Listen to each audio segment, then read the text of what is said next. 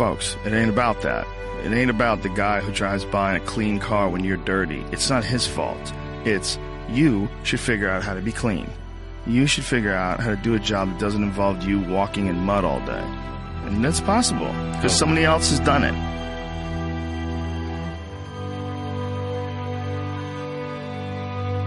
We are the power. Many of us, we believe in our job, we believe in money, we believe in something external to ourselves. It's magical.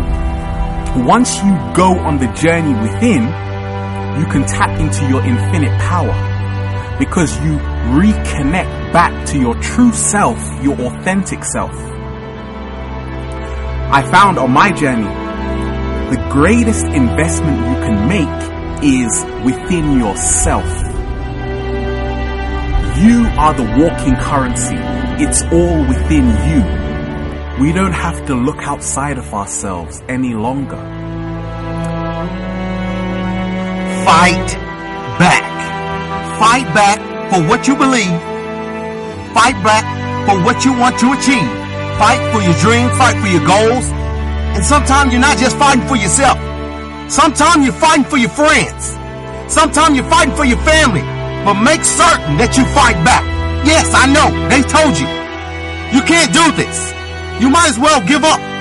You will never achieve what you're set out to do. That's the thing about greatness.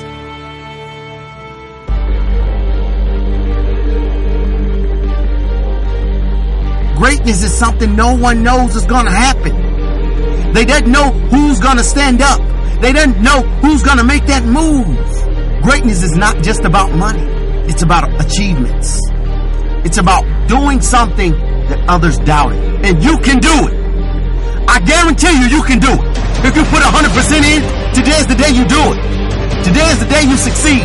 Today is the day you prevail. Today is the day you walk over your enemies and you reach that moment in your life where you become that person that others can look to to say, he went through it, she went through it, and I can do it. We feed off of each other.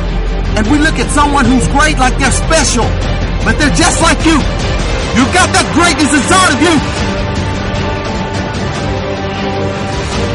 You complain about your job. You complain about where you are financially. You complain about your relationships. You complain about your opportunities. You complaining, complaining, complaining. Listen to me. You murmuring and complaining. You complaining and complaining and complaining. Shut up! Stop complaining and do me a favor. If you want to make a difference, all you got to do is one thing. This is how you get started. You want something different? Listen to me. All you got to do is make a decision. That's it.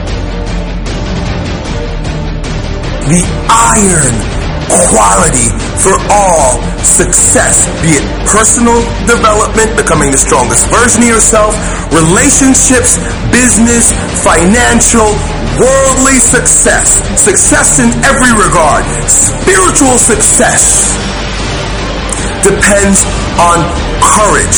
Doing the thing even though you have no supportive evidence